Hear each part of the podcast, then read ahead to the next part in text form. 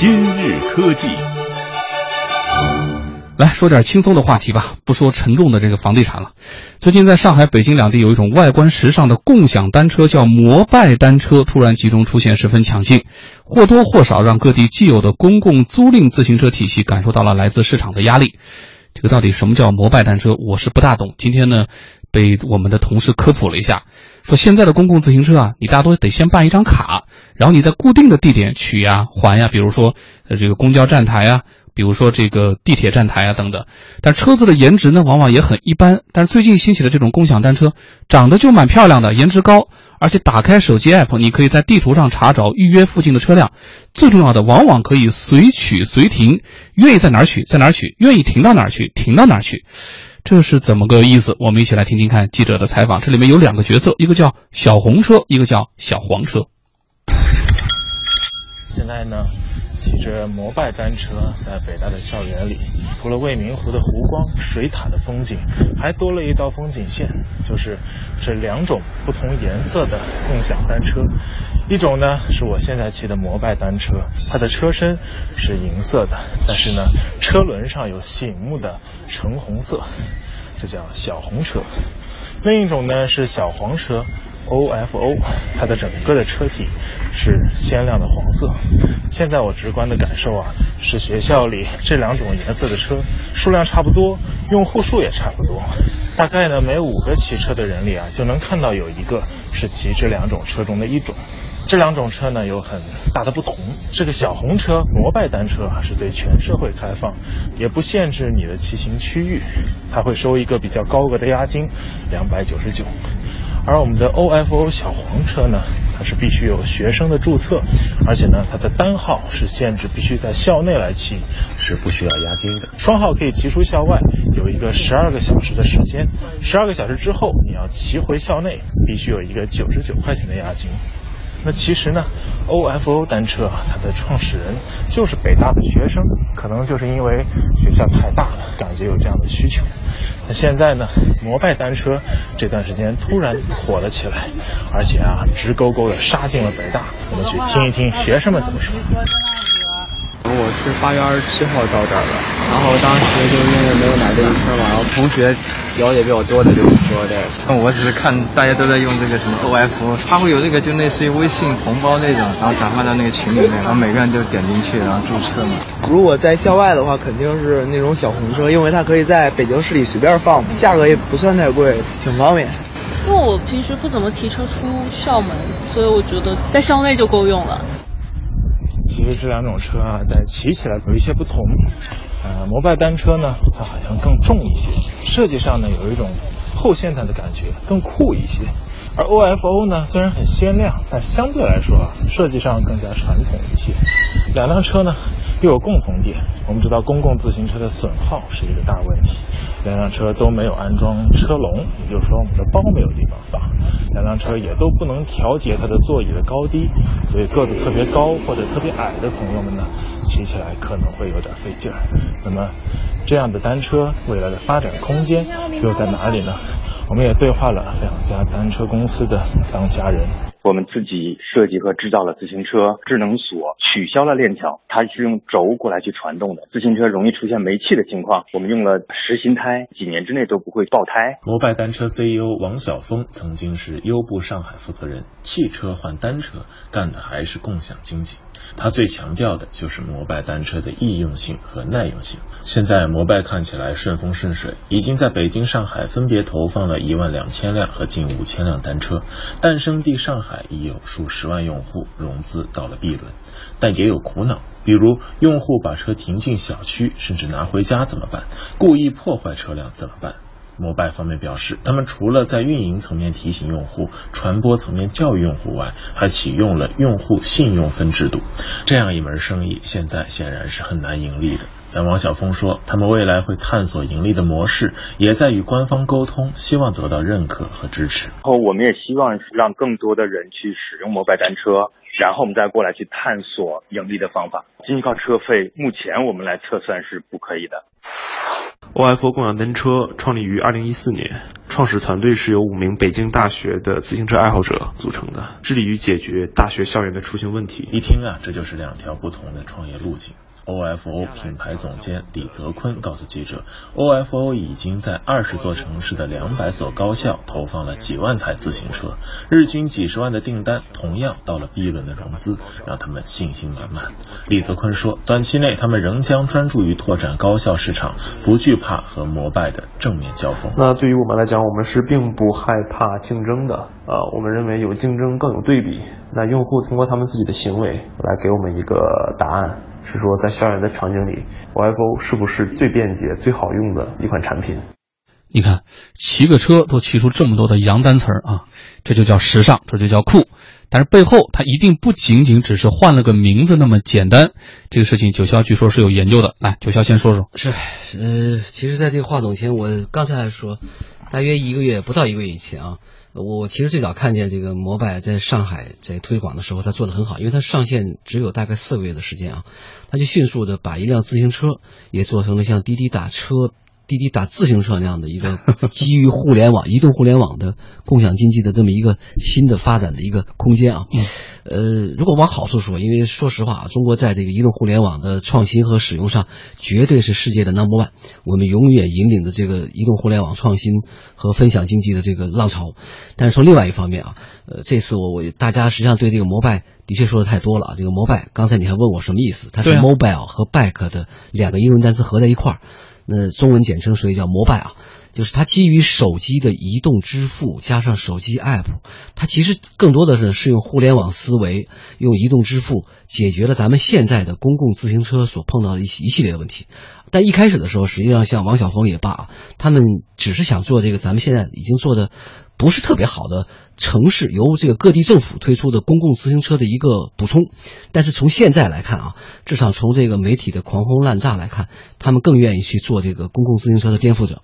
因为他们觉得有了这个用户思维啊，比如说你你刚才问到很多问题。呃，普通的公共自行车呢，它有一个固定的站点。那这个摩拜它是不需要，因为它是共享单车，它是不需要有这个车桩的。然后普通的公共自行车呢，使用起来很麻烦，你得先交押金，还得办卡。这个只要你有手机，有移动支付，一切问题都可以 OK。最关键的，它还有用手机可以随时随地的找到这个摩车在什么地方。关于这个摩拜的更多的东西，下个时段再说啊。好，因为刚刚九霄说的都是优点，或者说它的竞争优势，那么有没有竞争相应的劣势呢？半点之后我们详细再来讨论。中国之声央广夜新闻，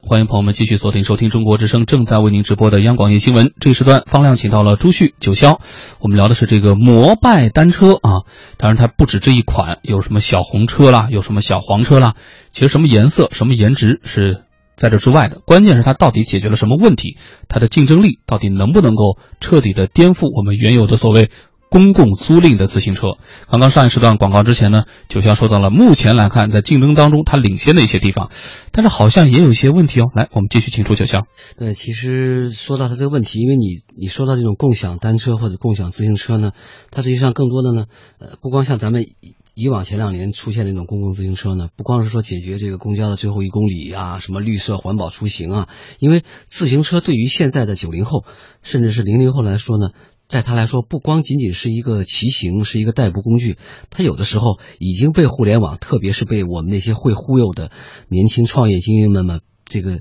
附上了一个新的含义啊。因为他觉得，哎，你看你在城市里面骑上那些带有标志性质的、有有有颜值的，而且是用手机扫二维码，的生活方式是吗？生活方式，甚至是一种我们说的叫一种装酷的一种。生活的方式啊，这一点我觉得，这个我我我我觉得其实无可厚非，因为人们对这个生活的追求呢，总永远是会被互联网激发的。而且互联网不光是代代表了创业创新和产业的一个更新，它也可能让人们的生活方式或者叫使用方式变得多多种多样，这个没问题。但是我觉得，呃，这个共享自行车会不会像早期的这个滴滴打车或者是快递打车一样，真的就会变成一个？下一轮移动互联网的一个创投风口呢，还真得打一个问号啊！因为第一，自行车它真不是所谓的刚需啊，不是真正的短距离交通的一定的一个刚需产品，它跟那个打车，跟你那个出行没有太多的一个可比性。因为呃，我其实我刚才也说明说的很清楚，在一点，如果它只你你把它定定位一种年轻这个城市里面的年轻人群的时尚出行方式的话，那么它未必是刚需。第二一个呢，就是我没有看到它有多大的一个盈利模式的一个前景啊。现在大概据它的创始人说，他一辆车的成本是三千块钱左右啊，而且为了降低它的损耗，刚才记者也介绍了，它牺牲了很多这个舒适性，比如说那个车座是固定的。那螺丝如果被人随便拧了，比如像方亮这样你劲儿大了，你上去调一调，它车就有损耗，所以它不让你随便动。嗯但是缺点是个子太高的男孩和身体较小的女孩基本上没法骑这个车。我刚才问了一个骑过这车的年轻的同事，他就告诉我说，这东西吧没有链条，您骑起来吧，基本上是你想你想快一公里，你就多多费百分之十的力气，只能不停的往前蹬。呃，形象的比喻就是那个没有电池的电动车，嗯电动三轮车。啊，那个啊，电动两轮车没电了，你想想，你要把它启动，就是那感觉啊。但是我想这些方面呢，创业者们会想办法去逐步的改善。但是问题就在于，呃，它这种共享自行车它的前景是什么呢？其实我更看好的是它跟政府去合作啊。嗯，因为今年实际上大家注意到，呃，这个李克强总理曾经跟大家提了一条好的路，叫 PPP 啊，就是鼓励政府和社会资本一起去想办法，一起去投资，在公共服务和公共基础设施方面呢有所作为。那这个摩拜单车，其实为什么前四个月能够在上海发展的很好呢？它恰好是跟上海的某些区县啊，甚至是上海的一个这个副市长，都去拜访过他们，因为他们看到了由互联网单车、由这种共享单车所带来的这个这个活力啊，远比由政府独立运营的公共自行车呢，它显得更加亲民。更加有可能去解决公共出行这个难题，所以我倒觉得，共享单车的真正的发展的方向呢，是应该走这个 PPP 这个道路，更多呢是跟各地的政府、各地的城市管理部门去合作啊。如果它真的变成了公共这个交通出行的一个有力的补充的话，我想那个时候的发展前景呢，恐恐怕比那个仅仅去拿更多的风投、烧更多的钱，甚至还在还还像滴滴打车一样，在前期的时候用补贴的方式、用什么烧钱的方式去做，恐怕来的更加直接一点，嗯而且这个路也许会走得更加平稳一点。这当然只是我个人的一个想法啊。你看九霄说了这么多，我被他说的很矛盾哈、矛盾在哪儿呢？一方面，他刚才已经说了，就是我可能不属于这个追求时尚的，然后这个被精确定位的，就是你是目标客户，就自动把我给淘汰了，弄得我有点不甘心。但是我又在想，你看我以前好像长久记忆当中啊，集中骑车那还是上学的那段时光，那个时候对吧？老家那边郊区还没有路灯呢，每天晚上回来还得稍微壮着胆子，得唱两句歌，然后在那颠簸的这个土路上骑着，一般还得给自己壮壮胆那几公里。说实话，那样的体验，你说它变成一个时尚的感受，好像是是需要一个心理的转换。但是你又发现，就是“膜拜”这个词儿吧，虽然刚才九霄解释是音译，但是很多时候我们讲膜拜是那个顶礼膜拜那个意思，对吧？它一定有它能够过人之处，好像你才能够。能够站得到这个风口潮头，你才能够所谓能够膜拜得住。从这个意义上来讲，那个他一定也有他的理由啊。我又挺想这个抓住这个时尚这个尾巴的。我不知道九霄说了这么多，呃，朱旭老师是不是能够被说动？就是您会尝试一把吗？或者您会觉得自己属于他的潜在客户吗？呃，不会。为什么您觉得不会？呃、是绝对不会的。那个，首先我想接着九霄的说吧，他说让这样的一种嗯互联网运营的形式和政府所倡导的公共自行车有更好的结合。呃，我这我非常同意，嗯，因为我们现在看到的就是一方面呢，它这边膜拜着，另外一方面呢，我们的公共自行车呢，呃，实际上投入也很大，但是呢，使用率、使用的效果并不是很理想，嗯，呃，这是我希望他们能够有资源整合和或者说有关联性，或者说有这种哎相互之间的合作的这可能。但另外一方面，我想提几个基本的问题哈。就是有没有人测算过，就是我们的城市需要公共自行车的量是个什么概念？我们看到很多的城市都在搞这个公共自行车，其实公共自行车的使用就和我们现在更多的人选择自行车的数量逐年在下降是一致的，因为。如果说大家看过新闻简报的话，一定会想到朝阳升起的时候，长安街头那么横排差不多要排将近一百辆自行车。那个自然的队伍在几十年前是天天长安街的景观，而今天又有多少人把自行车作为他的代步工具来使用？这就是一个现实状况。嗯，所以我们提出的第一个问题就是有多少人需要公共这个自行车来代步？这是其一，其二，现在公共自行车它遇到的问题，是不是这个摩拜它能够解决问题之间的这种差异？就是是不是对上了这个痛点，对吧？呃，这点我其实倒可以解释啊，因为我觉得到目前来说，呃，不管是摩拜啊，还有像北大的一些创业者搞的这个 OFO 啊。它叫小黄车，实际上就是如果朱熹老师借过这个现在的一些公共自行车呢，很多痛点它真的还解决了。它至少用互联网的方法，比如说，呃，你现在最大的问题是像北京吧，这个公共自行车的这个站点啊，往往集中在各个区政府的门口，而不是集中在地铁站的出口。况且你出门之后呢，你想去找一个停公共自行车的地方呢，基本找不到。那他怎么办？他其实用到了大家现在最使最使用的这个手机，手机上的 app 呢，就像找滴滴、打出租车一样，它能非常清晰的告诉你附近哪儿有一辆，而且有一个精确的定位。这是一点，然后第二点就是一个支付的问题，因为现在的公共自行车呢，不管你是在北京还是我前段时间去过的杭州，其实都有一个特别大的问题，就是你首先得让我办卡，不管这个卡是刷信用卡也罢，还是刷什么公交卡也罢，总之会让外来的游客或者让很多像我和朱旭老师这样年纪的人，我们不愿意去花这个麻烦。但是如果你使用像摩拜这一类的共享自行车的话呢，它实际上用到了跟大家平时在网上购物一样很方便的，你只要有微信支付，只要有支付宝支付，只要有这些移动互联网的手机支付方式的话，就可以非常轻松的去使用它。这点我觉得至少在这两上，